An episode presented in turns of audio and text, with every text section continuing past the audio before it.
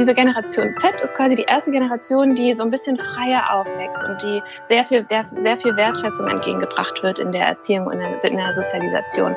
Und die, daraus ergibt sich eine andere Selbstwirksamkeit. Und deswegen sagt man auch, die Generation Z ist die Generation, die die Welt rettet Moin, hallo und herzlich willkommen zurück zum Fearless Culture Podcast, in dem es um all das geht, worüber wir viel nachdenken, was uns nachts nicht schlafen lässt, worüber wir aber viel zu wenig sprechen, weil wir uns davor fürchten.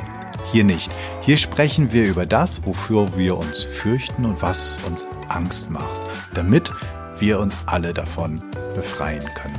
Wir wie du eine Kultur erschaffst, in der mit Neugierde, Freude, Kreativität, Spiel und Leichtigkeit Ziele erreicht und Leistungen garantiert werden. Wir schauen uns furchtlos die Schattenseiten an, die genau das verhindern und finden praxisorientierte Lösungswege. Heute spreche ich mit Vanessa Jobst-Jürgens. Sie ist Expertin für das Thema New Work und systemische Coach und sie hat eine Studie erstellt, wo sie sich mit den unterschiedlichen Generationen beschäftigt. Wie Generation Y und Z und die Generation X, aber auch die Babyboomer miteinander im Kontext von Arbeit agieren um Arbeit, Work wieder great again zu machen, wie sie das so schön sagt. Und sie wird im Interview uns einiges darüber erzählen, was Generationen ausmacht und wie Konflikte vermieden oder Gräben überwunden werden können. Ich finde es immer gut, wenn man etwas auch über den Hintergrund erfährt, um besser verstehen können.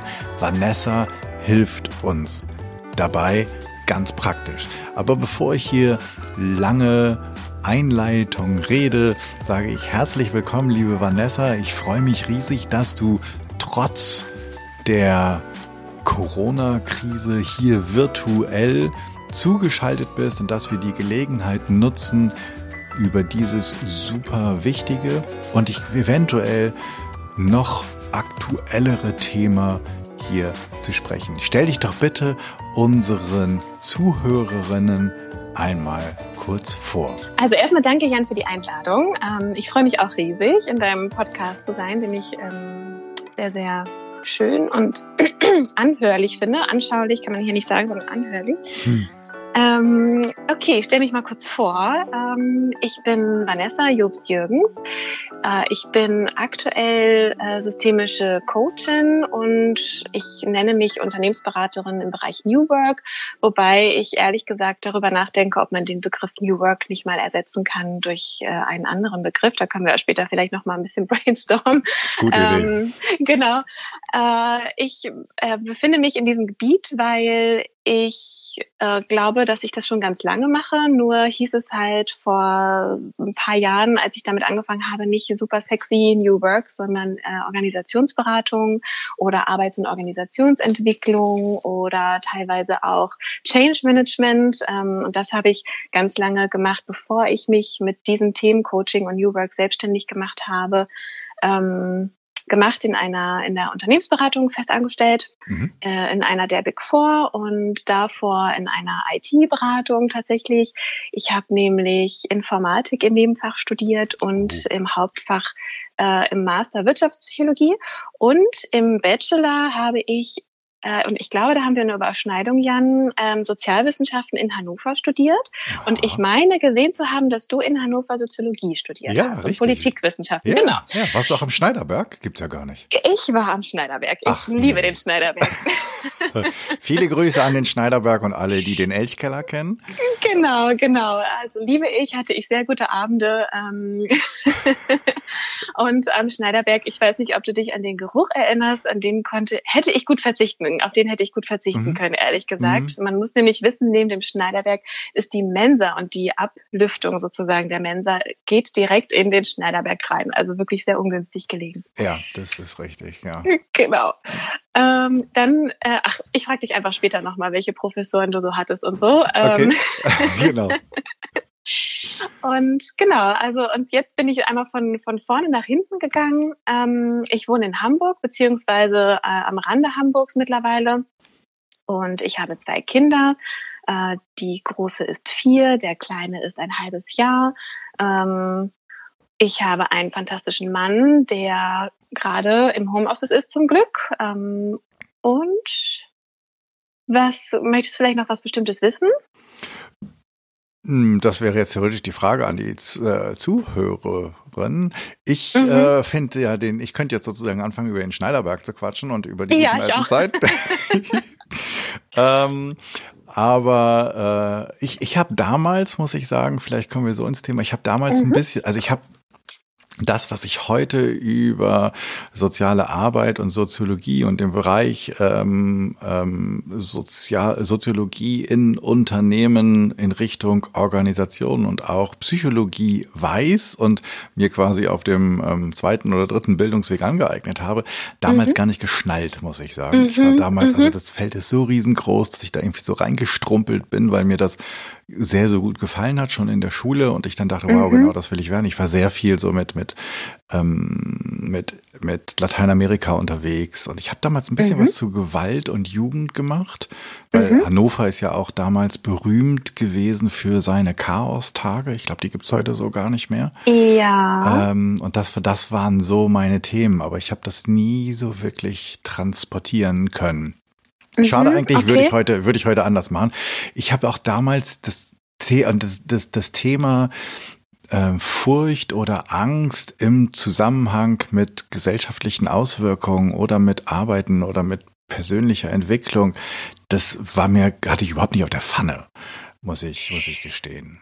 Ja, äh, also mir geht es ähnlich wie dir. Ähm, in meinem Studium und auch nach dem Studium wusste ich jetzt nicht so ganz genau, was konkret ich da jetzt eigentlich gemacht habe. Mhm. Und äh, so, also so fühlte sich das leider an und ich konnte es auch nie konkret beschreiben. Ich wusste nur, irgendwie war es gut. Also ich wusste zu irgendwas, irgend, also das muss irgendwie gut sein, dass ich es gemacht habe, weil ich so genossen habe, dieses Studium. Und mich mit diesen Themen, wie du auch gerade beschrieben, wie du gerade beschrieben hast, also diese gesellschaftlichen und sozialen sozialpsychologischen Themen, mit denen ich mich dann mehr befasst habe, ähm, das ich hatte schon im Gefühl, es musste irgendwas gut sein. Und bei mir schloss sich dann irgendwann der Kreis, äh, als ich dann in die Unternehmensberatung gegangen bin und ich dann mal über die, die Themen, also so Change Management Themen mal hinausgeblickt habe und geschaut habe, was steckt denn eigentlich dahinter? Da steckt einfach auch viel Angst und viel Furcht drin und so. Also so nach und nach schloss sich der Kreis und er schließt sich jetzt immer mal wieder. Mhm. Also auch jetzt gerade ähm, habe ich das Gefühl, dass man auch mh, mm, immer mal wieder an Punkte kommt, an denen man dann denkt, ach guck mal, irgendwie ähm, sowas, ich habe gelernt, zum Beispiel in, den, in, den, in dem Studium der Sozialwissenschaften, irgendwie auch kritischer an Themen heranzugehen. Und das ist nichts, also ich habe jetzt irgendwie kein Handwerkszeug im Sinne von, ich weiß jetzt, wie man ein Herz zunäht oder so gelernt, mhm. aber ähm, ich weiß, ich, ich habe eine bestimmte Denkweise gelernt oder erlernt. Und das ist, glaube ich, das Wertvolle an diesen geisteswissenschaftlichen äh, Studien. Also vielleicht, um dir da auch ein besseres Gefühl zu geben, bei dir schließt sich der Kreis bestimmt auch, vielleicht nur merkst du es nicht so richtig. Doch, das ist Alltag. Ähm, das, das ist, das ist genauso, wie du sagst. Also ich, ich habe vor kurzem ähm, als ich auch einen Podcast aufgenommen habe, da geht es oder in, in dem es ähm, darum ging, wie äh, Migration heute funktioniert und äh, mhm. dass wir halt die Arbeitskräfte und gerade auch Facharbeitskräfte, nicht nur akademische, sondern Facharbeitskräfte dringend benötigen und dass die halt aus ähm, aus dem Ausland kommen und auch aus dem nicht-europäischen Ausland kommen. Und dann mhm. habe ich jetzt mal gedacht, okay, da gab es doch damals ein Buch, damit sind wir bei den Professoren, ähm, bei äh, Professor Schulte und der hat das Manifest der 60 mitgeschrieben. Da ging es sozusagen, was für ein Damals deckte man so ein bisschen auf, welche Fehler wir gemacht haben, zu denken, dass das Gastarbeiter wären und dass das mhm. kompletter Mumpitz ist und dass wir ähm, schon sehr früh nach der Gründung der Bundesrepublik aufgrund dieses, dieses dieser Riesenmasse an Arbeit, die wir hatten, eigentlich zu einer, zu einem Einwanderungsland geworden sind und mhm. dass das mhm. einfach nur irgendwie niemand sagen oder zugeben wollte. Und das, mhm. das, das ist ganz konkret, das ist drei, vier Wochen her oder sowas, dass ich gedacht habe, okay, ich muss mal gucken, ob ich das Buch ah, okay. noch irgendwo im Keller finde. Also ja. an manchen, an manchen Stellen, äh, das, das finde ich auch das Lustige, schließen sich da wirklich die, ähm, die Kreise, ja. Ja, ja, genau. Ja, nee, ähm, aber ich konnte es damals auch nicht greifen, genau. Also ich würde das am Ende jetzt nochmal kurz bejahen. Ähm, deswegen habe ich tatsächlich auch äh, nochmal den, also bei mir gab es ja mittlerweile das schon Bachelor-Master-System.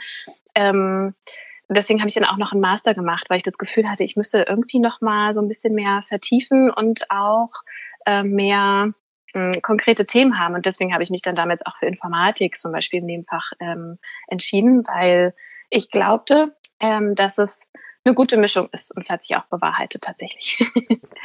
ja, ähm, auf jeden Fall eine spannende Mischung, die du da hast. Lass uns mal kurz zum Thema Furcht und Fearless einsteigen. Mhm. Ähm, zum einen, ich, ich nenne es ja Furcht, weil Fear übersetzt ja nicht Angst ist, sondern wirklich die mhm. Furcht ist.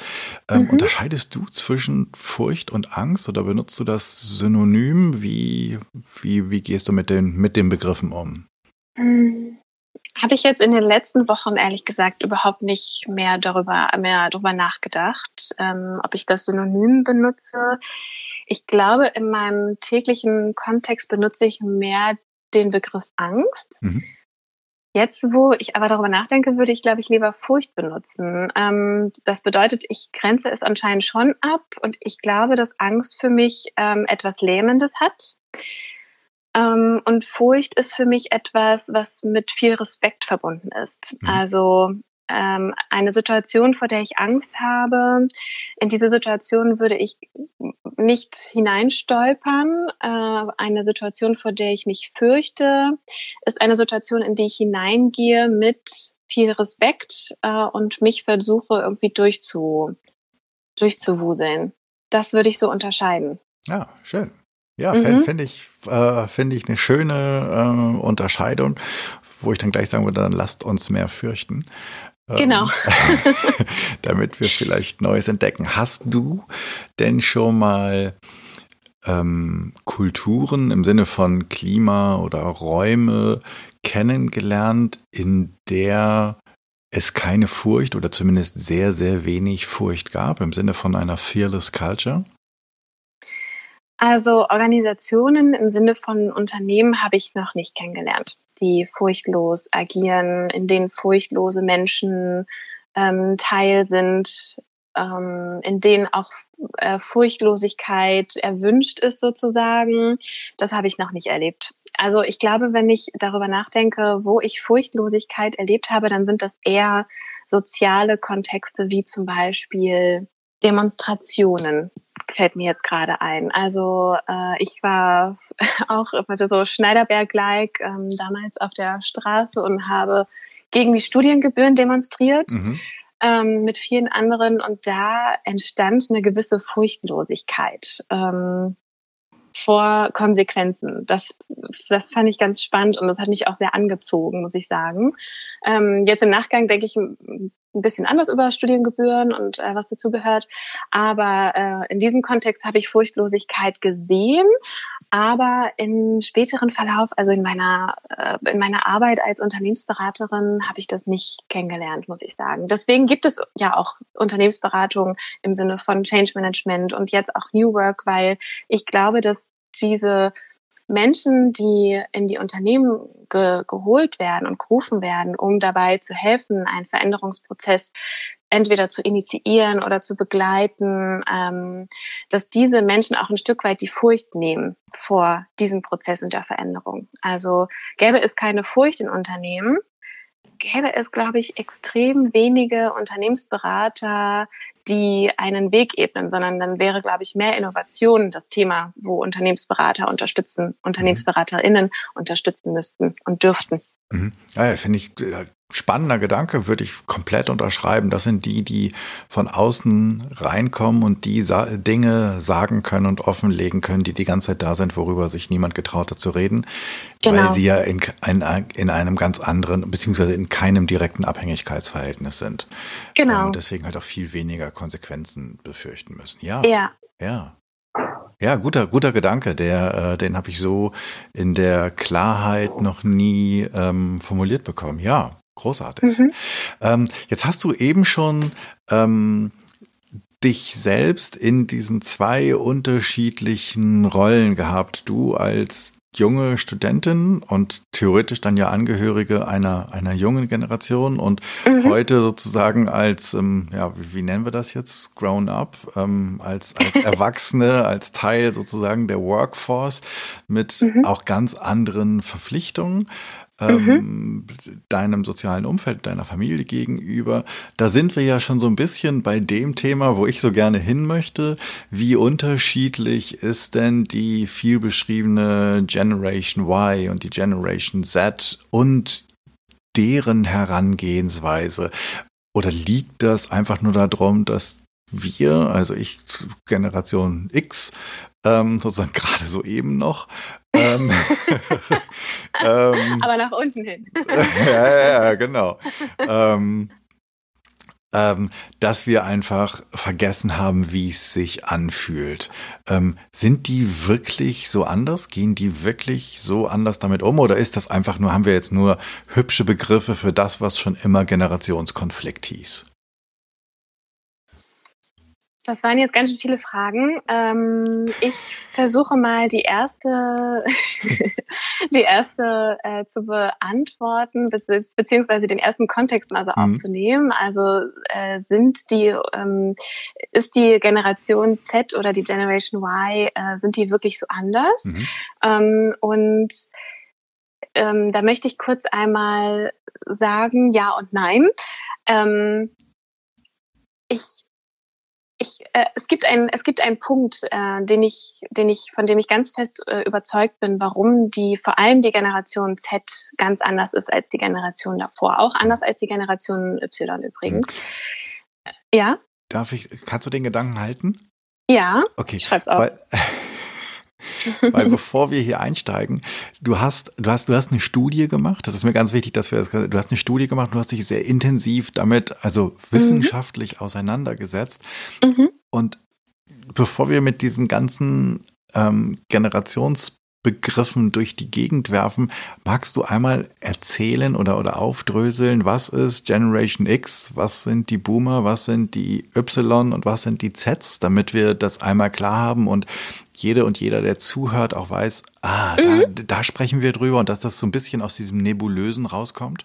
Ja, ähm, ich würde es tatsächlich äh, erstmal am Alter festmachen. Mhm. Also es gibt diese Generationenunterschiede, die man anhand des Alters äh, festmacht. Und dann gibt es auf der anderen Seite auch Generationenunterschiede, die man anhand der Sozialisierung äh, festlegt. Aber das Einfachste ist an der Stelle das Alter.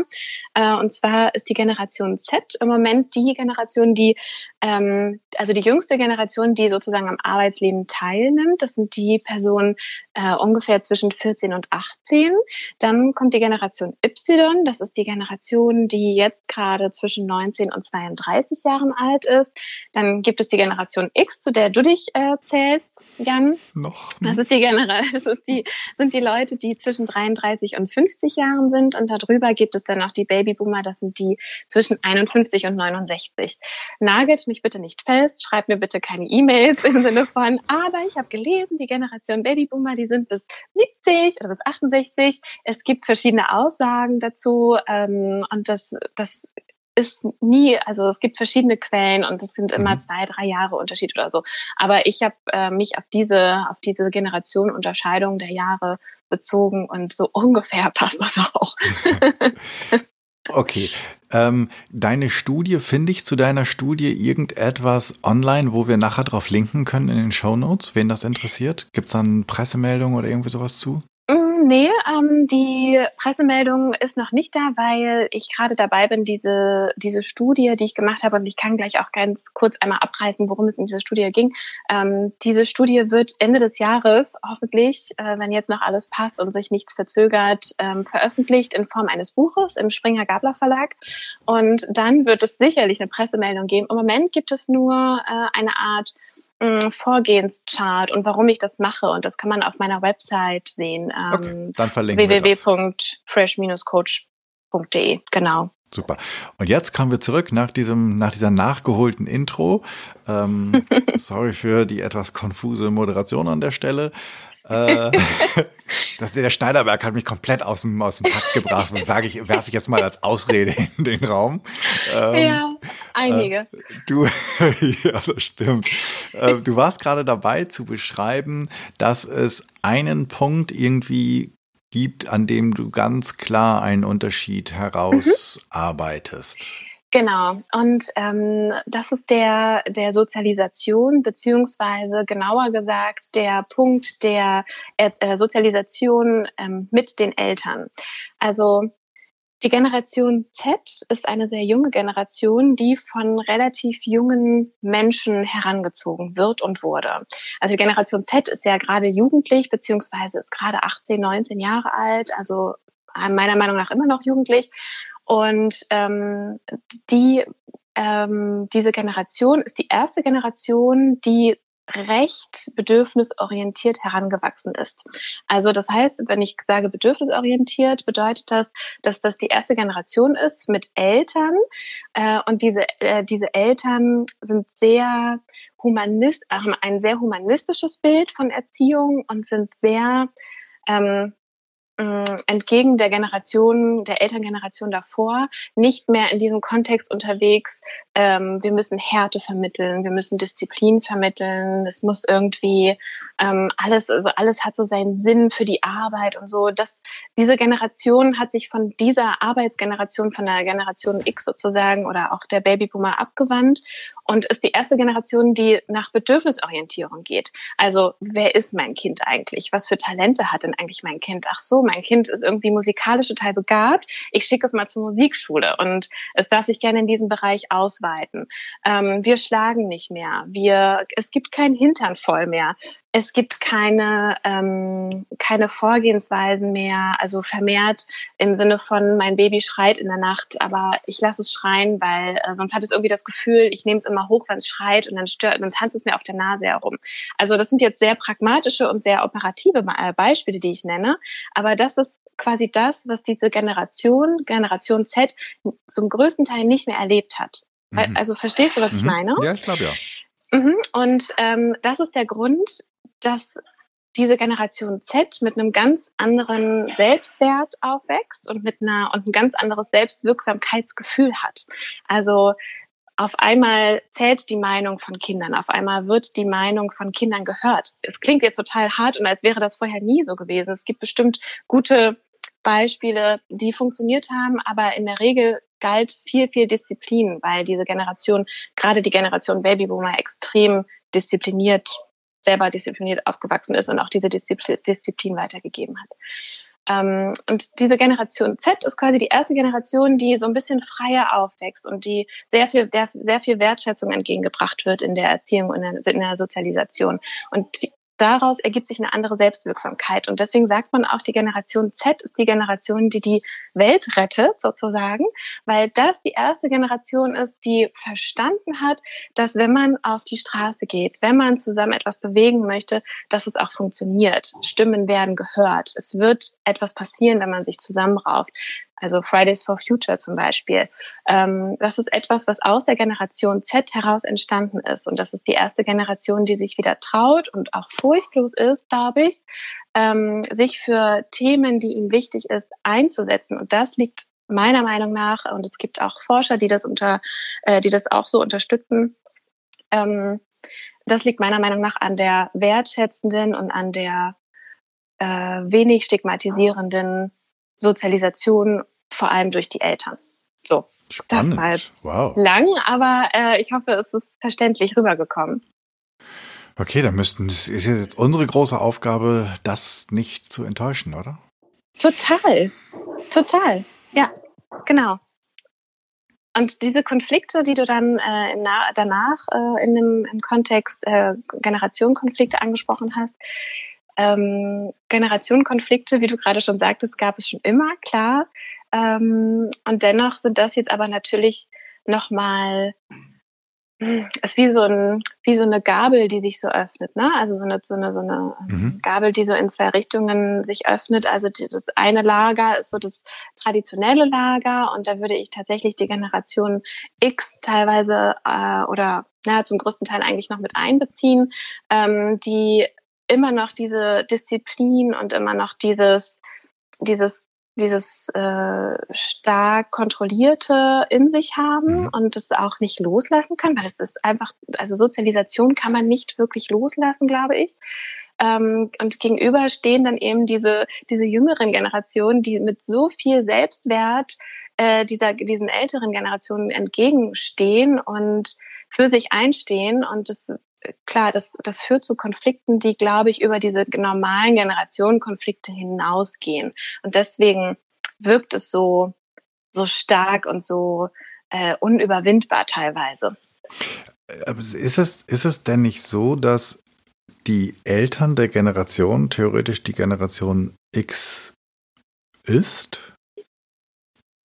Teilweise, also die, die Älteren, genau, die, die Älteren der Generation, also die, die im Mittelfeld und die Älteren der Generation X, genau. genau und die wurden ja durch die Babyboomer äh, in, und durch die Veteranen sozusagen ähm, ähm, aufgezogen und in diesen Generationen Babyboomer und die davor, äh, die eben auch im, im Krieg äh, mhm. ihre Erfahrungen und Sozialisation erlebt haben, das sind eben die, die so stark in diese Richtung Disziplin und Arbeit, Arbeit, Arbeit gehen. Ähm, genau. Ja, ich, ich frage nur deshalb, weil dann ja eigentlich, du hast gesagt, ähm, die, oder wenn ich es richtig verstanden habe, hast oder andersrum, ich habe verstanden, dass die Generation Z die erste Generation ist, die von ihren Eltern, was dann ja mehrheitlich die Generation X ist, mhm. ähm, halt anders großgezogen wurde und dass daraus dieses ein anderes Selbstwert und eine andere Selbstwirksamkeit ja. kommt. Mhm. Ähm, das heißt, jetzt darf die Generation X sozusagen ausbaden, was sie ähm, ihren Kindern in den Kopf oder in die Herzen gepflanzt hat. Ähm, sozusagen. Es gibt auch, ähm, es gibt auch ähm, wissenschaftliche Erkenntnisse darüber, dass sich zum Beispiel, die, dass sich die Generationen nacheinander immer ein Stück weit voneinander abwenden, sozusagen. Mhm. Und das heißt, die Generation Babyboomer, die also sehr diszipliniert unterwegs ist, ähm, hat, so, hat, hatte ihren Effekt auf die Generation X und die Generation X dreht es jetzt zum Teil eben ein bisschen um. Aber die, so wie ich gerade sagte, diese Sozialisierung, diese, diese Disziplin, die vermittelt wurde, kann diese Generation X, glaube ich, nicht voll und ganz loslassen. Ähm, dennoch wendet sie sich teilweise von der, von der, von den Babyboomern ab und hat verstanden, okay, äh, es ist irgendwie nicht cool, wenn ich mein Kind ähm, in der Nacht schreien lasse, zum Beispiel. Mhm. Ich sage dieses Beispiel, weil das jetzt einfach gerade so in meinem Alltag ja. real ist. Ähm, aber das gehört, das gehört einfach äh, auch dazu. Also diese Disziplin auch auf Babys zu übertragen, dass das einfach nicht möglich ist, ähm, hier mit reinspielen zu lassen. Und diese Abwendung findet immer mal wieder so von Generation zu Generation statt. Und dennoch hat die die nachfolgende Generation immer einen Teil der Sozialisation der vorderen Generation in sich. Also Klar. Ähm, genau. Und das ist, um das mal kurz anzuteasern, das ist auch etwas, was ich an, in meiner Studie ähm, gesehen habe, dass die Generation X zum Beispiel ganz ähm, ähm, ganz unklar ist in ihren Aussagen. Also als gäbe es in der Generation X nochmal verschiedene Lager sozusagen, die, ähm, die anders funktionieren. Also es gibt in der Studie häufig das, das, die, den Trend, Babyboomer sind sich sehr einig, Generation Z ist sich hier sehr einig, Generation Y ist sich sehr einig, gibt übrigens auch sehr viele Überschneidungen. Äh, und die Generation X, die, die ist immer sehr kritisch, also holt sich da immer, haut sich da immer so ein bisschen raus. Und das ist dann die, die Generation, wo die Kurve so einen kleinen Knick macht oder so, weil es, weil hier irgendwie keine, Konsistenz entsteht. Das ist ganz interessant. Habe ich selber noch nicht herausgefunden, woran das liegt. Mein, Würde ich gerne erforschen. Und meinst du, das sind unterschiedliche Gruppen oder das sind die unterschiedlichen Stimmen, die einfach in jedem der Generation X sind? Also ich. Das ist jetzt so meine leichte Interpretation, aber das ist natürlich nicht wissenschaftlich belegt. Also. Nee. Mm. Weil ich, ich würde jetzt sagen, also ich, ich freue mich sozusagen immer, wenn also nehmen wir einfach, was ich ein Restaurantbesuch und wenn es da halt nicht so starr am Tisch zugeht und das irgendwie, mhm. wenn da alle irgendwie Spaß haben und wenn da Kinder sind, bis zu einem bestimmten Punkt, dann kommt wahrscheinlich so die Prägung der Babyboomer in mir hoch und dann denke ich so, kann jetzt hier auch mal Ruhe sein? Ähm, und dann denke ich, komm, ja. jetzt sei nicht so ein Spießer, Jan. Und dann habe ich wahrscheinlich irgendwie so die, die beiden im Widerstreit in mir, aber ich würde schon, ja. ich, ich, ich, bin natürlich auch echt auf der, auf der Grenze zu den Babyboomern. Mhm. Ähm, und deswegen, das ist natürlich auch ein Muster, das irgendwie 50 Jahre lang irgendwie in mich einmassiert wurde und diese Disziplin. Genau. Ich, ich erlebe das halt häufig, wenn ich mit im unternehmerischen Kontext mit Menschen meiner, also meiner Generation zu, zu äh, zusammenspreche. Und es dann irgendwie so, ne, wir telefonieren wie, was ist ich, 19 Uhr, 19.30 Uhr, irgendwie sowas. Und alle sind, ne, wir sind sozusagen noch an mhm. auf der Brücke, ähm, mhm. um da maritim zu sprechen. Also wir, mhm. wir haben sozusagen das Ruder noch nicht aus der Hand gegeben, sondern meinen noch, da muss noch dis, mit Disziplin muss der, muss das Tagwerk noch vollbracht mhm. werden. Mhm. Ähm, und wir dann feststellen, ja, wir sind eigentlich die einzigen, die gerade noch arbeiten, weil alle anderen sozusagen die jungen Leute, die die jungen, oh Gott, jetzt sage ich, jetzt spreche ich von den jungen Leuten, wow, ich muss ja. echt alt sein, genau. ähm, aber die die die jüngeren Generationen sozusagen, die machen es schon besser und das ist ja auch, also da ist ja auch gleichzeitig gleichzeitig so ein bisschen Wehmut drin, dass man dann, also ne, ich merke dann so nochmal, verdammte Axt, warum kriege ich das denn nicht los? Und ich mhm. beneide sie da wirklich. Und ich finde das wirklich, ich finde das super erstrebenswert. Und ich habe natürlich auch ein bisschen die Hoffnung, dass die die Welt und mich retten, ähm, ja. indem sie es halt anders machen. Aber ja, das ist, äh, wenn ich, darf ich noch kurz ergänzen? Ja? Ja. Ähm, das ist, äh, ist auch lustig. Ich habe gerade genau darauf geachtet, wie du es sagst. Du hast nämlich gesagt, die machen es besser. Und das ist häufig der Gedanke, der, äh, um jetzt mal in älteren Generationen und jüngeren Generationen zu sprechen, Jan, fühl dich bitte nicht angegriffen. Ja. Ähm, ähm, das ist natürlich etwas, was der, was der, was den älteren Generationen total schwer fällt. Also wie du schon sagst, die verstehen irgendwie, das ist besser. Ich eigentlich möchte ich auch nicht um 21 Uhr noch den Call mit dem Vorstandsvorsitzenden von XY machen, weil verdammt nochmal, ich habe jetzt irgendwie auch Freizeit. Aber ich mache es einfach, weil es ist Disziplin und es ist, es ist mein Job und ähm, das ist irgendwie, dafür bekomme ich auch Geld und so.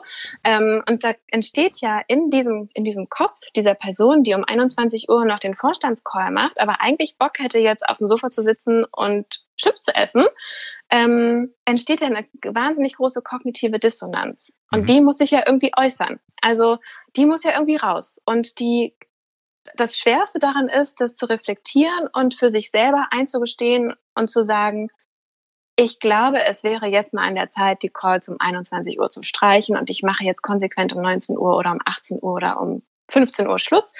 Ähm, das wäre ja viel schwerer, als erstmal den Frust an anderen Menschen rauszulassen. Und der, dieser Frust geht meistens an die Leute, die es dann in Anführungszeichen besser machen. Mhm. Weißt du, was ich meine? Also, genau. Diese kognitive Dissonanz ist, glaube ich, das Problem, woraus auch diese Konflikte entstehen. Naja, das also, um da sozusagen in der äh, selbst gefühlten Tragödie der älteren ja. Generation zu bleiben. Das Blöde ist ja, dass wir ja zumindest teilweise so diszipliniert oder so doch zu einer derartigen Disziplin erzogen wurden, dass mhm. wir dann das, was wir meinen, was um 15 Uhr oder um 18 Uhr, um 19 Uhr liegen geblieben ist, dann auch noch selbst weitermachen. Mhm. Und dann steigt natürlich der Frust, weil wir einfach, ne, das Loslassen, glaube ich, ist da die Riesenschwierigkeit, weil wir Total. uns ja ist jetzt meine, meine, meine These ähm, und die natürlich extrem viel über mich selbst verrät, weil wir uns natürlich total darüber identifizieren, was wir schaffen. Mhm. Ja, also wir, mhm. wir, wir in, die Identifikation ich bin jetzt mal gespannt, ob du mir jetzt gleich widersprichst oder ob das irgendwo äh, fundiert ist. Die Identifikation dieser Generation findet über das, was leiste ich, mehr statt als über das, was bin ich. Auf jeden Fall. Da äh, kann ich dir, kann ich dir gar nicht widersprechen. Also das ist etwas, ähm, was man auch äh, so, wenn man mal Generation X oder Babyboomer eingibt, also vor allem Babyboomer, was man so findet als Beschreibung der Generation Babyboomer, dass es eine, dass eine ganz starke Identifikation über die Arbeit stattfindet. Mhm. Ähm, und das ist eigentlich schade, ne? weil man ist eigentlich so viel mehr als das, was man arbeitet. So, jetzt kommen wir irgendwie daher, wir Freiberufler, ähm, und Selbstständige und sagen, ja, aber mein Job, das ist auch das, was ich liebe und ich habe da eine Passion für und so. Aber auch wir kommen irgendwann an den Punkt, an dem wir merken, es war ein bisschen viel Arbeit eigentlich, aber ich mache das jetzt noch schnell, weil dann ist es erledigt. Das macht ja auch ja. kein anderer zum Beispiel. Ähm, da ist diese Disziplin, ist eigentlich dann in dem Fall eine gute Eigenschaft, weil man eben vorankommt. Ähm, aber auch hier hat die Passion dann irgendwann ein Ende. Also Arbeit ist und bleibt irgendwie auch Arbeit. Und auch wenn ich das liebe, was ich mache, ähm, möchte ich mich gerne zwischendurch auch mal mit anderen Themen beschäftigen. Und das zuzulassen und da auch ein bisschen in gewisser Weise auch Psychohygiene zu betreiben und sich diese diese Auszeiten auch selber einzugestehen, das ist hier, glaube ich, die Schwierigkeit und das Loslassen, sich ähm, auch einzugestehen, dass man entbehrlich ist. Also das gehört irgendwie alles ein bisschen dazu. Wie schaffen wir denn jetzt furchtlose Räume? Wie schaffen wir denn jetzt eine Fearless Culture, in der die Generation Z. Ich will jetzt nicht immer von jung und alt reden, sonst gehe ich ja. irgendwann weinend aus meinem eigenen Podcast raus. ähm, dass die ähm, Generation Z und von mir aus auch die Generation Y, dass die sich entfalten können und all das, was sie in die Welt bringen, in dem Zeitrahmen, in dem sie es in die Welt bringen wollen, einbringen können. Ähm, und gleichzeitig also das, das, das wäre jetzt das Zugehen sozusagen von den Babyboomern und X auf ähm, Y und Z. Und was können, ich habe ja die Hoffnung, dass auch ein paar Xer und Zer hier, äh, Y und Zer zuhören, was mhm. können mhm. die denn tun, um ihrerseits ähm, die Furcht und die Furcht der der Alten ist ja dann eher das Loslassen, das die mhm. Kontrolle abgeben, mhm. um da ihrerseits etwas zu tun, weil ich glaube, also Oma sagte immer, einer allein ist nie schuld und deswegen würde ich auch sagen, die Verantwortung haben alle. ähm, ähm, ich glaube jetzt nicht, dass nur die einen was tun müssen und die anderen dürfen es nehmen, sondern ich, ich mhm. glaube ganz einfach, am, am schnellsten kommen wir voran, wenn, wenn jeder mit anpackt. Ja, definitiv. Also genau, ähm, so wie man, so du, wie du es vielleicht auch aus dem Change Management kennst, äh, dieses, äh, es gibt ja im Change Management so verschiedene Möglichkeiten, wie man Veränderungen initiieren kann. Also so als Grassroot von unten nach oben oder Top-Down von oben nach unten. Und an dieser Stelle sehe ich es genauso, dass man äh, oben und unten anfängt. Also und damit meine ich die Generationen älter und jünger, jetzt glaube ich doch einmal kurz in dem Sprachgebrauch, ähm, dass man äh, auf beiden Seiten enablen muss, um mal so ein Beraterwort mhm. mit einzunehmen. Ähm, ich glaube, die Generation, also die Generation X und die Babyboomer äh, müssen es umarmen, dass jüngere Impulse, also jüngere Menschen und jüngere Impulse, jung, äh, innovative Impulse hineinkommen und die jungen Generationen dürfen nicht aufgeben, dürfen sich nicht ähm, blocken lassen und müssen aber gleichzeitig auch empathisch sein. Also das ist hier, glaube ich, die, die Schwierigkeit. Und hier helfen meiner Meinung nach Kommunikationskonzepte tatsächlich. Ähm, in, also Kommunikationskonzepte einerseits und andererseits auch äh, Maßnahmen, wenn wir jetzt mal im, im Unternehmen denken oder in Organisation, Maßnahmen, die alt und jung sozusagen zusammenbringen. Ich habe zum Beispiel super gute Erfahrungen gemacht mit äh, Generationen-Tandems, also äh, also Teams zu entwickeln, das ist ja eh schon ein alter Hut eigentlich, dass diverse Teams am besten funktionieren mhm. äh, und am effizientesten sind.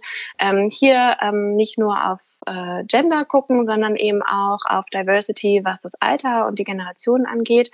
Äh, und hier zum Beispiel gezielt auch äh, Personen aus den jungen Generationen und Personen aus den älteren Generationen zusammenlegen und diese mal mh, vier Wochen ganz eng zusammenarbeiten zu lassen. Also äh, ich war in einem Unternehmen, die haben das so gemacht, dass die ähm, äh, ähm, also so eine Art Shadowworking gemacht haben, aber in diesem Generationentandem. Und dadurch kam eben zwischen diesen beiden Personen, Erklär mal kurz völlig, Shadowworking. Äh, ja, also die haben sich sozusagen beide gegenseitig beim Arbeiten begleitet. Also der Idealfall wäre gewesen, irgendwie 50-50, also zweieinhalb Tage bist du, äh, war der jüngere, ähm, die jüngere Person bei der älteren Person mit im, im Job, im Daily Business tatsächlich und umgekehrt äh, eben genauso. Und hier also der, der wirkliche Effekt, der dabei eingetreten ist, war jetzt nicht, dass die jüngere Generation, also der, die Person aus der jüngeren Generation dann irgendwann genau das machen konnte, was die ältere Generation kann, sondern diese Person kam einfach in den Dialog. Und die, die, die Person in der älteren Generation hat sich zeigen lassen, wie zum Beispiel Microsoft Teams äh, funktioniert. Hat sich vorher total dagegen gesträubt, aber eben durch diese persönliche Bindung, die da entstanden ist zwischen diesen zwei Personen mhm. äh, und diese Empathie, die entstanden ist, gab es einen, ein, aber es war sozusagen der Türöffner. Und ähm, diese Person hat sich dann eben zum Beispiel im Bereich Digitalisierung oder digitale Instrumente ähm, aufschlauen lassen, ohne dass große Konflikte dabei entstanden sind. Und umgekehrt ähm, konnte die, die junge Person ganz viel von der, von der anderen, von der älteren äh, Person lernen im Sinne von, wie funktioniert das hier eigentlich im Unternehmen? Wie vernetzt muss ich eigentlich sein? Ähm, wie ist eigentlich die Ordnerstruktur jetzt mal ganz operativ? Also, mhm. ähm, das hat total gut funktioniert und das wurde eben dann immer weiter ausgeweitet. Also es gab sozusagen Raum für diesen Kommunikationsakt zwischen den Generationen. Und das hat total gut funktioniert. Okay, das heißt, wenn du sagst, die bleiben wir einfach mal dabei, älteren Generationen und ja, älteren ich Semester. Ich weiß nicht, wie es anders benennen ja, es, es macht es einfach ein bisschen einfacher als immer von ja. diese drei ähm, nicht wirklich schwierigen, aber dann doch, wenn man sie hintereinander macht, äh, sperrigen Begriffe äh, sozusagen aufzählen zu ja. müssen. Ähm, Du hast gesagt, für, für die wäre sozusagen das, das Umarmen des Ganzen mhm. wichtig. Und damit, wenn ich es richtig verstehe, meinst du quasi das Zulassen mhm. ähm, und das Gucken, was ich selbst davon mitnehmen kann und eigentlich, mhm. eigentlich neugierig sein? Mhm. Okay. Ja, curious, genau. Ähm, ja, und das ist so leicht gesagt. Mhm. Also das ist ja jetzt total, ist ja auch, wird sich jetzt vielleicht auch der ein oder andere oder die ein oder andere äh, denken, die jetzt oder der jetzt gerade zuhört, so, ach ja, das lässt irgendwie ist total leicht gesagt aus, aus meiner Position heraus. Ähm, das muss natürlich begleitet werden. Deswegen habe ich gerade irgendwie versucht, so ein ganz konkretes Beispiel als Maßnahme zu nennen, wo irgendwie dieser Zusammenschluss funktionieren kann.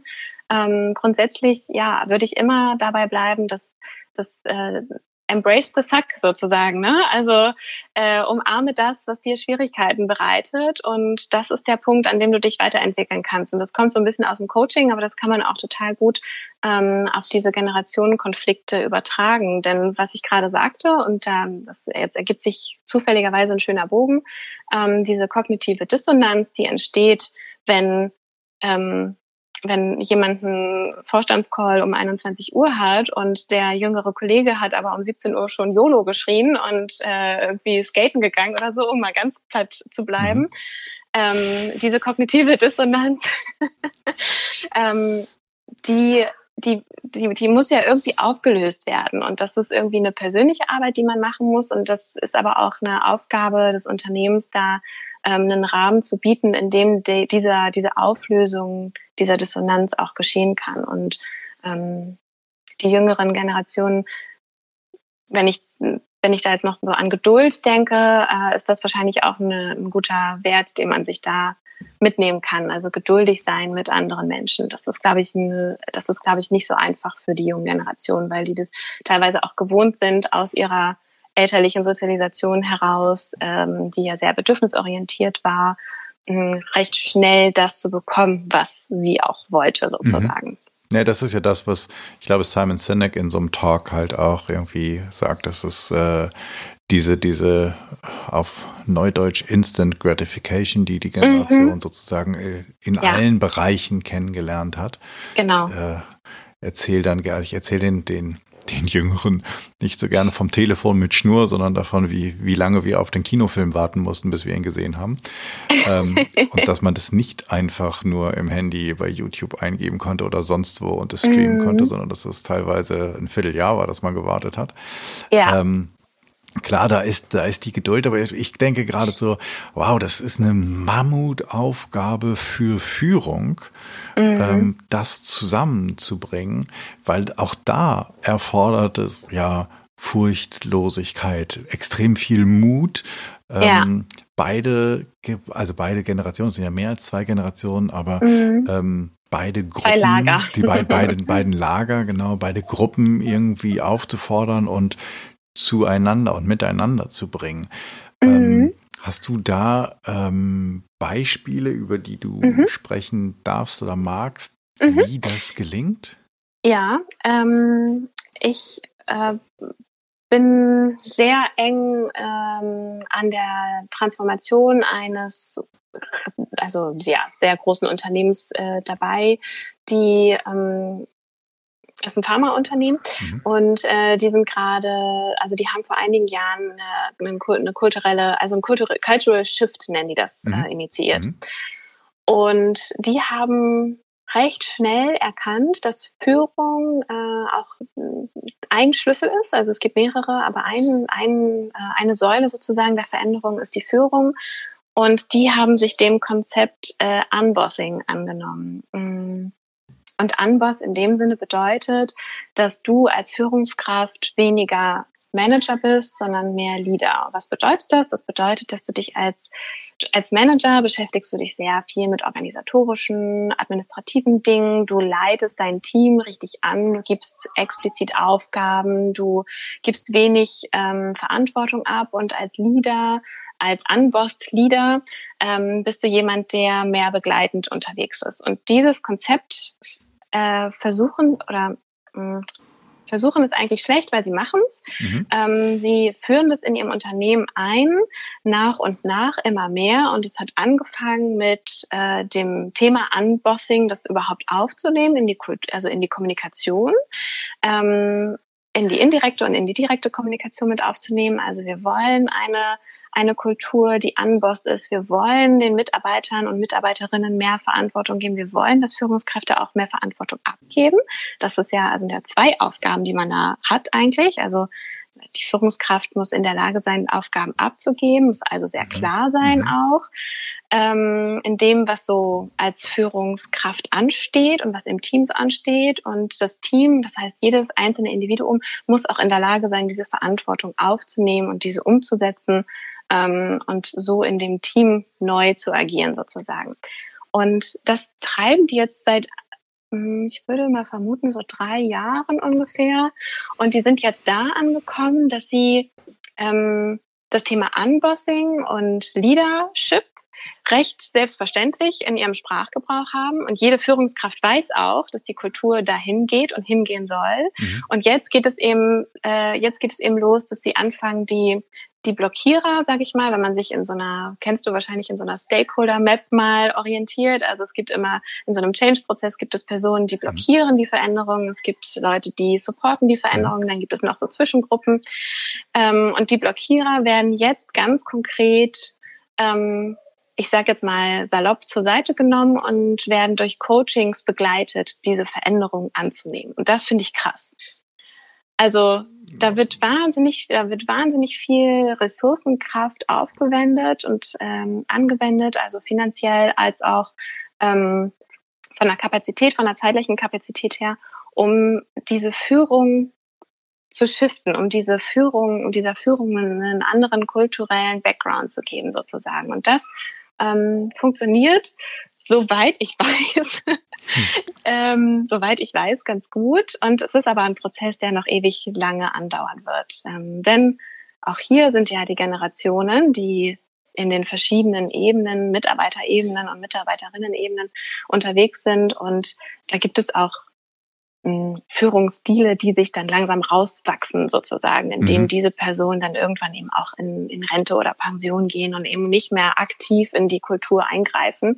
Ähm, und dennoch wird hier ein echter Aufwand betrieben, um das Buzzword ähm, Mindset irgendwie anzupassen. Und das finde ich, finde ich gut. Und das ist, glaube ich, notwendig, tatsächlich in so großen Organisationen. Ne, ehrlich gesagt glaube ich nicht nur in großen Organisationen. Also die großen Organisationen haben da vielleicht, ähm, wobei das ist auch Quatsch, die müssen halt mehr Leute bewegen, also haben sie natürlich auch größere, mhm. müssen sie größere Ressourcen zur Verfügung stellen. Ich glaube aber, mhm. dass wenn ich auch ein kleines Unternehmen bin, also sagen wir mal, ich bin irgendwie das kleine Maschinenbauunternehmen mit mhm. äh, 250 Mitarbeitern, ähm, auch dann muss ich ja zusehen, wie ich die nachwachsenden Generationen in meinem Unternehmen, also äh, erstmal ins Unternehmen kriege, ähm, ja. zweitens im Unternehmen halte und zum dritten ja. sozusagen motiviere, sich selbst und ihre Potenziale einzubringen. Mhm. Und nicht, dass sie immer wieder vielleicht kommen, weil ich ganz gut darin bin, äh, gute, äh, gute, gutes Recruitment oder gute Recruitment-Kampagnen zu machen in meinem Rahmen ähm, oder weil man ganz gut über mich spricht, sondern ähm, dass die Leute einfach auch bleiben und nicht mhm. demotiviert von der ähm, ja, noch ziemlich, ich will jetzt nicht bossig sagen, weil das hat ja mhm. ähm, dann doch nochmal eine andere Bedeutung, aber mhm. von, von dieser alten Boss-Management-Kultur der Führung, in der Führung sozusagen wieder ähm, vertrieben werden. Und deswegen mhm. glaube ich, ist das eine, ist das eine Aufgabe, der sich ganz, ganz viele stellen müssen. Und auch hier ist meine Vermutung, ja, es geht ja, es geht ja nicht wirklich. Also das Ganze hat ja einen betriebswirtschaftlichen Hintergrund. Ja. Ähm, und das ist, das ist, glaube ich, etwas, was diejenigen, die jetzt zuhören, ob Führungskräfte oder Inhaberinnen und Inhaber von kleinen und großen Unternehmen, einfach ähm, vor Augen haben müssen. Es geht, es geht nicht darum, einer jungen, nachwachsenden Generation eine Kuschelatmosphäre zu machen, sondern Nein. es geht darum, das Unternehmen zukunftsfähig aufzustellen.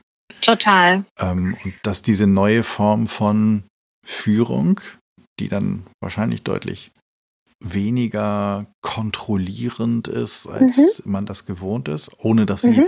die Kontrolle ja verlieren muss. Ähm, also man muss ja nicht sozusagen, es muss ja nicht unkontrolliert zum Dumm-Dumm-Geschoss werden, das bedeutet das mhm. ja nicht. Mhm. Ähm, dann halt auch neue Dinge ermöglicht, oder? Weil das, ich finde, manchmal hat man immer so das Gefühl, wenn man darüber redet, dass, als, als würde man sich in so einem kleinen Kästchen befinden, okay, und jetzt streichen wir die Wände grün und dann machen wir ein mhm. nettes Sofa rein und dann finden sich alle gut. Das, das, deswegen finde ich es auch so spannend, dass wir haben über ganz, ganz vieles gesprochen, mittlerweile, keine Ahnung, über äh, 40 Minuten. Und wir reden die ganze Zeit über New Work. Und du mhm. hast ganz am Anfang gesagt, New Work einem neuen Begriff geben. Wir reden die ganze Zeit darüber. Wir haben, ich habe es jetzt gerade zum ersten Mal wieder gesagt, diesen Begriff. Ja. Ähm, wir haben nicht einmal über irgendwelche Tischkicker, Sneaker, Obstkörbe ja. und Sweatshirts geredet, ähm, sondern wir reden wirklich darüber, wie ist es möglich, Unternehmen zukunftsfähig zu machen. Denn das, was wir denn darum geht es. Es geht nicht darum, dass sich die ähm, 14- bis 18-Jährigen besonders wohlfühlen. Also natürlich genau. geht es darum, aber äh, da, ja. um etwas anderes zu machen, was dahinter steht. Genau, und ich glaube, das ist auch so ein bisschen, das ist auch der Grund, warum ich darüber nachdenke, ähm, dass der Begriff New Work eigentlich nochmal eine Umbenennung braucht oder also, weil ich, also erstens finde ich, dass New Work auch kein Begriff ist, sondern New Work ist irgendwie eine Intention und ist etwas mit Inhalt. Ne? Und ähm, wie du gerade schon gesagt hast, und das finde ich auch super gut, dass wir nicht über Kickertische und so kommen, ähm, das ist es halt nicht, sondern New Work ist ja eine, eine Intention, eine, ähm, ein Mindset, oh, auch diesen Begriff würde ich gerne verändern, ähm, das irgendwie dazu führt, dass, dass Arbeit ähm, wieder für jeden richtig gut wird, um es mal so salopp zu sagen. Und das ist, und dieser Begriff New Work wird so äh, verzogen gerade, weil eben genau das passiert. Also ältere Generationen haben das Gefühl, es ist nur etwas für die Jungen und es ist nur etwas, was die Jungen fordern. Und deswegen entsteht da auch so eine Blockiererhaltung, weil es eben, weil die älteren Generationen, um wieder dabei zu bleiben, das Gefühl haben, ähm, für sie wird da im Moment gar nichts gemacht. Dabei ist ja New Work etwas, was für alle da ist. Also New Work und die Intention von New Work, die ähm, äh, die auch Friedhof Bergmann hatte, nämlich jeder macht das, was er wirklich, wirklich will, mhm. ist ja für alle da. Und das ist, das ist in, so wie New Work in den letzten Monaten und zwei, drei Jahren behandelt wurde, kommt das leider nicht so richtig raus ähm, und wird immer zusammengebracht mit den jungen Generationen und mit dem, was junge Generationen fordern. Und das ist es eigentlich nicht. Und ich habe schon mal darüber nachgedacht, ob man es vielleicht irgendwie prudent work nennt, also umsichtiges Arbeiten. Ähm, umsichtig im Sinne von äh, jeder ist mit anderen umsichtig und das Unternehmen ist umsichtig mit den mit mit der Belegschaft sozusagen. Ähm, das wäre etwas, was mir gefallen würde, aber ist mir leider noch nicht geglückt, den als Hashtag bei Instagram äh, in die Millionen zu treiben. Okay, okay. Naja, ich, also ich, ich unterschreibe das alles. Ich bin da voll bei dir und ich glaube, es geht ja, und wir werden sehen, wohin sich das alles entwickelt. Momentan haben wir ja obwohl alles stillsteht. Im, ich vermute mal, wenn wir im Nachgang drauf gucken, sind wir gerade im Turbo-Modus, mhm. äh, weil sich alles so schnell gerade verändert. Total. Ähm, und wir werden sehen, dass eventuell ist es ganz, ganz wichtig, dass die, und ich sage jetzt auch älteren Generationen, ähm, ihren Arbeitsbegriff und ihren in allen ihren Arbeitsethos überdenken, weil wir werden sie eventuell länger brauchen, als sie mal gedacht haben, dass sie mhm. arbeiten müssen. Und dann müssen mhm. sie, damit sie das schaffen und damit sie auch so ein bisschen Bock drauf haben, ja. ähm, vielleicht die Disziplin loslassen.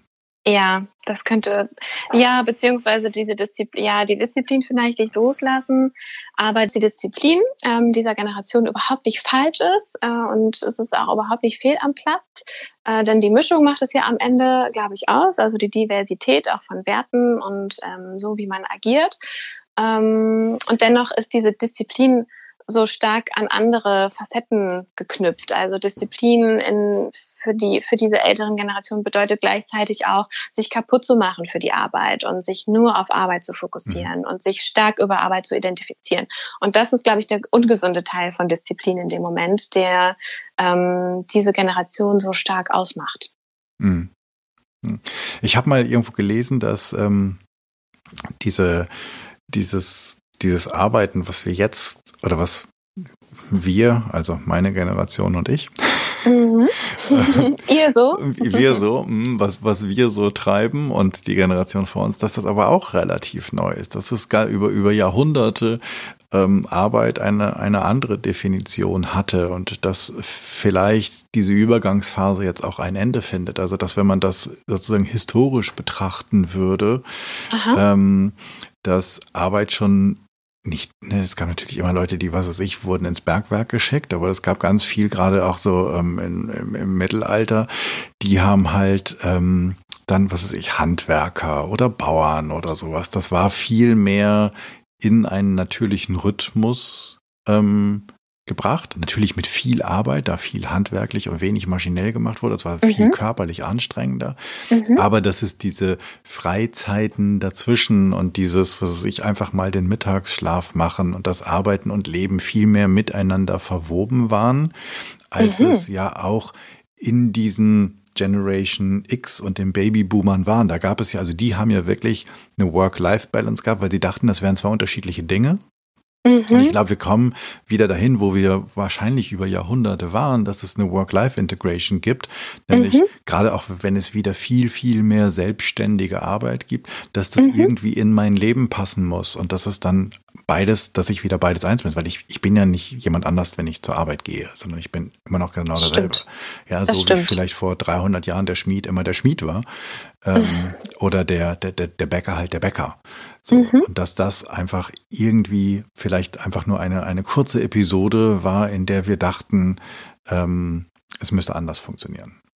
Das finde ich spannend, ähm, denn das würde das unterschreiben äh, oder unterstützen, was ich gerade in Bezug auf Arbeitsstunden glaube. Also wir reden ja jetzt schon seit Monaten und vielleicht auch schon seit zwei, drei Jahren über das Thema Arbeitsstunden. Wie viele Arbeitsstunden sind denn eigentlich gesund für jemanden und äh, sind sechs Stunden nicht besser als acht und so.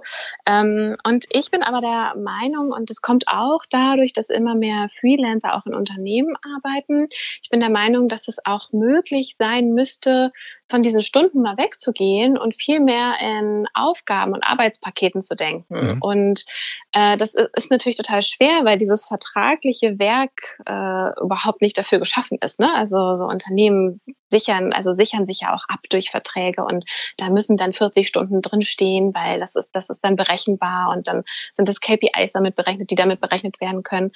Äh, und dennoch gibt es so ganz langsam so Grassroot-Bewegungen in Unternehmen, die versuchen, ohne diese Stundenanzahl auszukommen. Und wenn ich keine Stunden habe, also wenn mir nicht aufdiktiert wird, ich muss acht Stunden am Tag für meinen Job verfügbar sein, dann habe ich ja auch kein schlechtes Gewissen, um jetzt mal in so einem Sprech von vielen Menschen zu mhm. bleiben, mhm. äh, kein schlechtes Gewissen, wenn ich mal eine Stunde davon äh, spazieren gehe oder so, weil es fällt dann, dann theoretisch in meine Arbeitszeit. Und wenn diese Arbeitszeiten aber ungebunden sind und ich mehr das Gefühl habe, ach, ich muss diese Aufgabe noch bis in drei Monaten fertig machen und ich teile mir das selber ein, habe also so eine Selbstverantwortung für dieses Arbeitspaket sozusagen, dann kann ich das auch selber für mich regulieren, ob ich jetzt spazieren gehe und vielleicht heute Abend um zehn, weil ich da eine gute Zeit, eine gute kreative Phase habe, da nochmal dran arbeite. Also das, das könnte aufgebrochen werden und das würde dem entsprechen, was du gerade sagtest. Also als wäre das dann wie so ein kleiner Zyklus, der dann wieder käme. Mhm. Das finde ich gut. Wir werden sehen, wohin es uns treibt, aber ich kann mir das super gut vorstellen, weil ja auch in vielen Bereichen der Schnelle und der Effiziente irgendwann zum langsamen und Trödeln erzogen wird. Ne? Wenn ich einfach merke, okay, es geht nicht darum, dass ich die Aufgabe fertig habe und dann bin ich durch, sondern wenn ich die Aufgabe fertig habe und ähm, dann kriege ich aber die nächste mhm. und dann mhm. mache ich die Arbeit von den anderen mit, die mhm. gerade mal ein bisschen, weiß ich nicht, ähm, bei Instagram unterwegs sind oder mhm. was weiß ich, bei Ebay. Ähm, sondern ich habe eine mhm. Aufgabe und bin für diese Aufgabe verantwortlich. Und wenn ich sie geschafft habe, dann habe ich sie geschafft. Das ist sozusagen mein Tagwerk. Genau. So, wie wär's denn damit, ja? Also wir ja. haben sozusagen, wir haben nicht mehr acht Stunden, sondern wir haben ein Tagwerk. Wir vereinbaren einfach, was wir in im Bereich X schaffen wollen, also in mhm. Zeitraum X schaffen wollen. Und wenn wir damit mhm. in der Hälfte der Zeit fertig sind, dann können wir selbst entscheiden, ob wir Kollegen helfen, die vielleicht in ihrem Projekt schwerere Bedingungen haben oder wo da irgendwas mhm. dazwischen gerutscht oder vom, vom Tisch gefallen ist und sagen, hey, ich helfe dir, ich habe gerade Zeit. Oder ob ich sage, ähm, ich gehe schwimmen heute, ähm, aber ist ja okay, weil du warst gestern schwimmen. Ja, genau.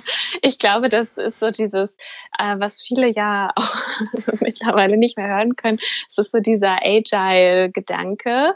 Und ich könnte mir vorstellen, ähm, dass dieser agile, also dieses agile Arbeiten schon fast wie eine Art Vorstufe ist für das, was wir gerade so visionär skizziert haben.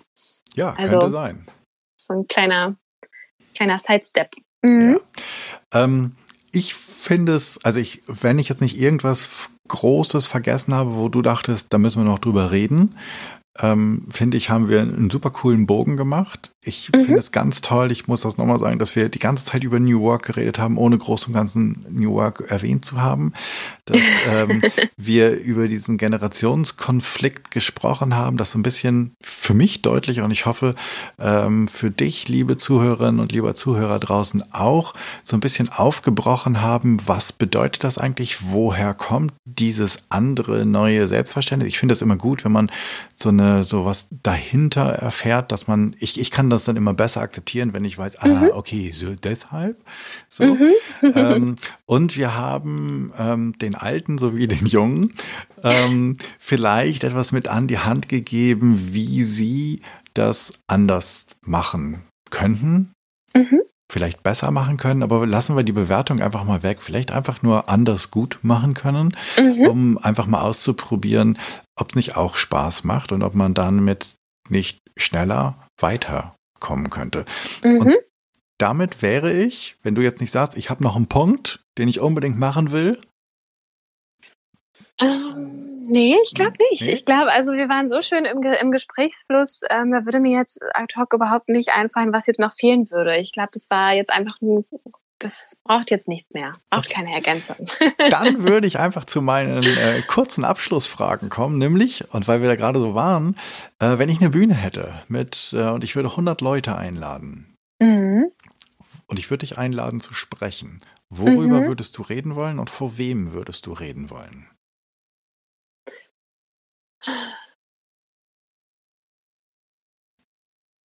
Hätte ich mir mal im Vorfeld Gedanken machen können, um irgendwie was was richtig gut durchdachtes ähm, jetzt zu droppen. Du kannst auch was ganz Spontanes, Der, Gutes sagen. Ja, was ganz Spontanes ist, ähm, ich würde wirklich gerne, und das ist auch etwas, was ich im realen Leben äh, anstrebe, ich würde wirklich gerne ähm, Schlüsselpersonen in Unternehmen zusammenbringen und denen den Purpose of New Work sozusagen nochmal näher bringen. Also ich würde, ich hätte gerne 100 Schlüsselpersonen in, in Unternehmen, die auch Einfluss auf die Gesellschaft haben und Einfluss auf, auf das, was in unserer Welt so passiert, um denen, ähm, um denen nochmal aufzuribbeln, warum New Work eigentlich wichtig ist und warum das Ganze jetzt überhaupt keine Frage mehr von ob, äh, sondern eigentlich nur wann ist. Also das wäre, das ist mir wirklich ein Anliegen. Also ich möchte nicht als Unternehmensberaterin in Unternehmen reingehen und diesen Menschen sagen, hey, wenn ihr einen Kickertisch habt, dann seid ihr echt super New Work, auf, ähm, New Work mäßig aufgestellt, sondern ich möchte, dass die das verstehen. Ich möchte, dass die dass die das in ihren, in ihren Kopf und in die Köpfe ihrer MitarbeiterInnen pflanzen, was New Work bedeutet. Und das ist eben nicht der Kickertisch, sondern es ist das, das Intuitive, dass jeder soll machen und darf machen, was er wirklich möchte und was dann das für das Unternehmen bedeutet. Das möchte ich gerne vor 100 Schlüsselpersonen in Unternehmen und vielleicht auch Politik äh, pflanzen. Und da hätte ich, da müsste ich mir was richtig Gutes überlegen, aber es würde schon funktionieren. Okay, ich, ich, ich glaube auch. ähm, bis, bis wir äh, dich dann auf der Bühne haben, welches Buch sollten wir bis dahin gelesen haben? Was würdest du uns empfehlen? Ähm, ich bin da ein richtiger Spätzünder und äh, vielleicht schütteln jetzt einige mit dem Kopf. Aber ich ähm, habe vor, Wo vor zwei Wochen oder vor drei Wochen das Buch ähm, Reinventing Organizations zu oh ja, Ende gelesen. Mhm. Und das ist das wird bestimmt häufig genannt im Kontext New Work und äh, ich habe es einfach irgendwie zu spät in die Hände bekommen tatsächlich, aber das ist etwas, mh, mm, was ich empfehlen würde. Also ähm, der Herr Lalou ist einfach super super smart und hat so gute Gedanken und gute Ideen, ganz wertschätzend und ist dabei auch noch super bescheiden. Also ähm, das, das würde ich empfehlen. Ja, das ist mein Buchtipp. Okay. Es, du weißt ja übrigens, es ist äh, selten zu früh und niemals zu spät. Danke, dass du mich da nochmal ermutigt hast.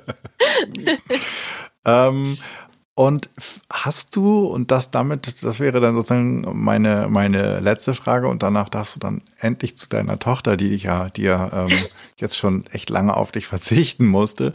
ähm, wenn du so eine kleine Idee hättest, womit die Zuhörerinnen und Zuhörer sich vielleicht für die nächste Woche einmal beschäftigen können, um den Tja, um keinen Generationskonflikt zu haben, um furchtloser auch in der Begegnung in den unterschiedlichen Generationen zu sein, miteinander besser, mehr zu schaffen, effizienter zu sein, ein, eine tiefere Verbindung zu haben. Was würdest mhm. du vorschlagen?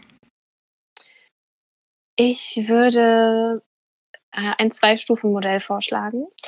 Ich würde vorschlagen, sich mit einer Person aus dem näheren Umfeld, die nicht der eigenen Generation angehörig ist, zusammenzusetzen und ein Spiel zu spielen. Sowas wie Mensch ärger dich nicht oder so, weil ähm, so etwas sehr äh, intuitiv und emotional ist und hier sozusagen die die kognitiven Barrieren erstmal runterfallen. Und dann äh, würde ich danach bei einem Glas Wein oder einem Tee oder einem Kaffee mit dieser Person mal darüber sprechen, was äh, diese Person eigentlich erfüllt und so in den Dialog kommen. Also erfüllt arbeitstechnisch tatsächlich.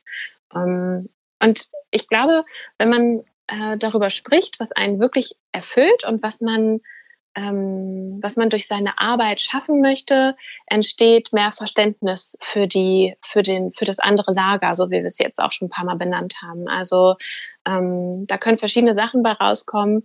Ähm, ich will es auch gar nicht äh, frame sozusagen, aber äh, ich, das, das wäre mal so ein Vorschlag. Jetzt gerade, wo wir auch alle ein bisschen mehr Zeit haben, ähm, vielleicht können wir uns nicht in Persona zusammensetzen. Ist gerade eher kritisch. Vielleicht wirst du das in deinem Intro auch noch mal kurz erwähnen, ja. warum ich das sage.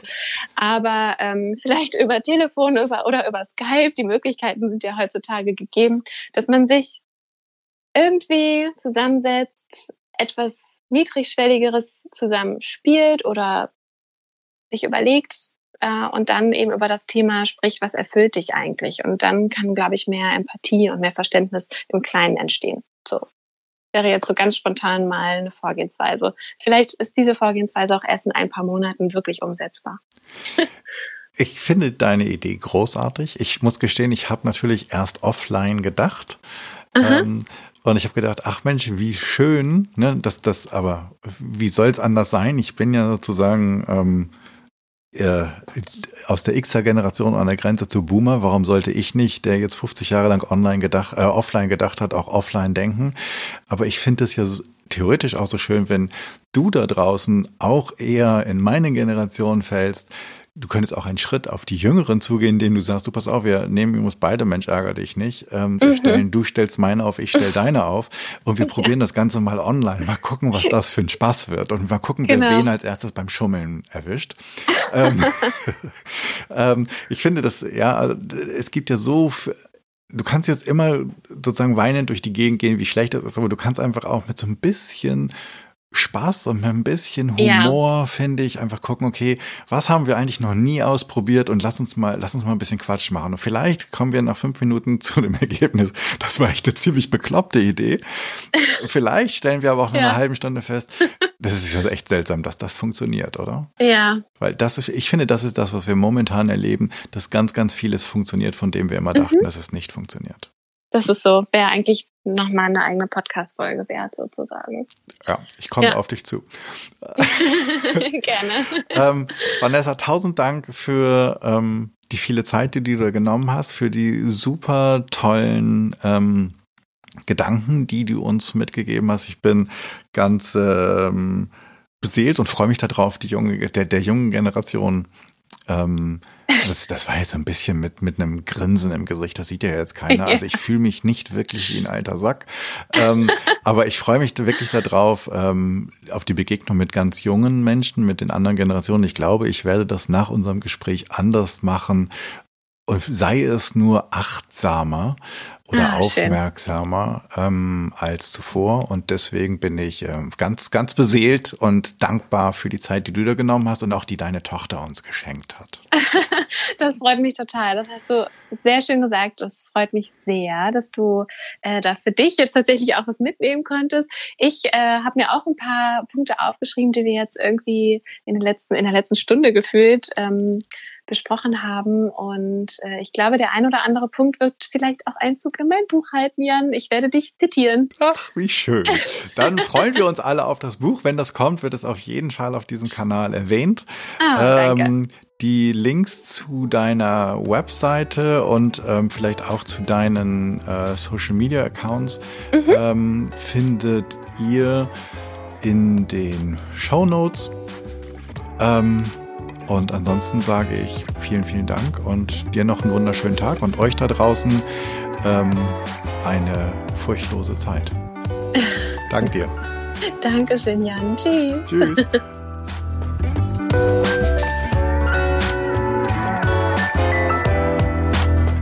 Das war ein super spannendes, intensives Gespräch. Ich hoffe, es hat dir auch so gut gefallen wie danke dir fürs Zuhören. Ich hoffe, es hat dich neugierig gemacht und dich vielleicht inspiriert, einmal in den Generationendiskurs einzusteigen, einmal anders die Jungen und die Alten zu betrachten, wobei wir wissen, dass das nur Zuschreibungen sind, die gar nicht auf alle zutreffen können. Und vielleicht trägst du damit dazu bei, eine furchtlosere Kultur, ein furchtloseres Klima in deiner Organisation zu erschaffen. Ich freue mich über dein Feedback und Ideen, was ich noch machen könnte, was ich besser machen könnte. Für mich ist dieser Podcast ein Herzensthema und dein Feedback bedeutet mir sehr viel.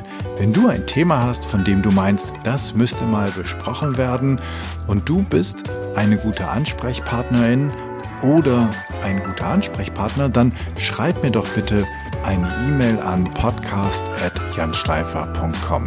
Abonniere den Podcast auf iTunes, Spotify, Stitcher oder wo auch immer du Podcast hörst.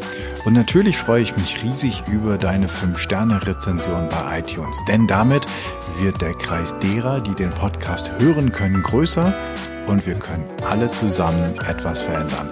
Ich hoffe, du bist bei der nächsten Episode wieder mit dabei.